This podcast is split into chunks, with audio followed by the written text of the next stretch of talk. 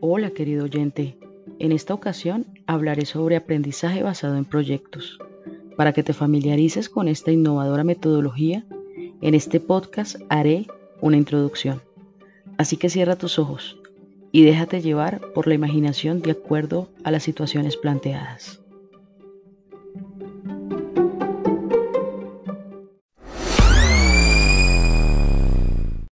¿Has escuchado sobre el aprendizaje basado en proyectos? Si no tienes idea de lo que te hablo, mm, no te preocupes, te lo explicaré con un sencillo ejemplo. Imagina que tu familia va a llevar a cabo un proyecto, realizar un viaje a la playa. Ese proyecto se llevará a cabo desde enero hasta inicios de diciembre, donde el producto final será disfrutar de esas deliciosas vacaciones en un lugar increíble.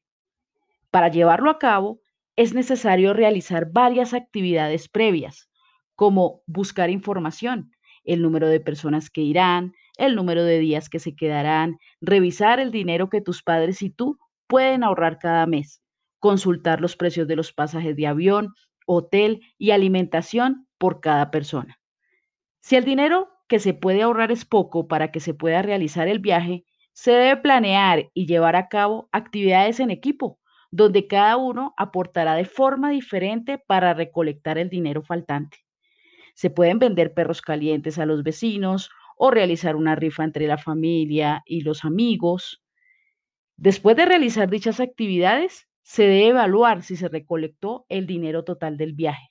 Si la respuesta es que no, no te preocupes, se deben tomar decisiones sobre qué otras actividades se podrían hacer para recoger el dinero faltante.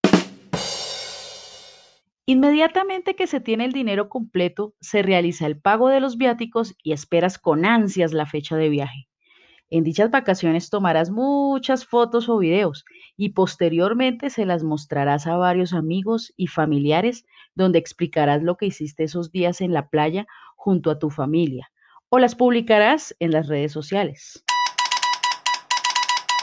Los pasos que se llevaron a cabo en el ejemplo del proyecto del viaje son los mismos para los proyectos que llevaremos a cabo juntos con otros compañeros en clase. Primero, se debe escoger un problema para resolver. Segundo, es importante tener claro cuál será el producto final de dicho proyecto. Tercero, se debe realizar una búsqueda de información que ayude a resolver dicho problema.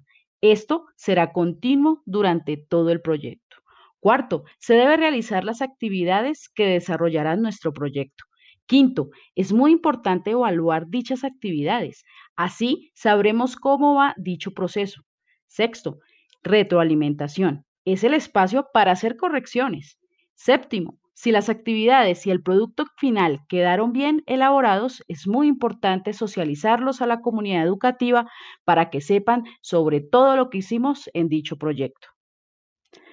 Esperamos que tengas un poco más clara esta nueva forma de enseñar y aprender. Sabemos que aún quedan dudas, pero no te preocupes.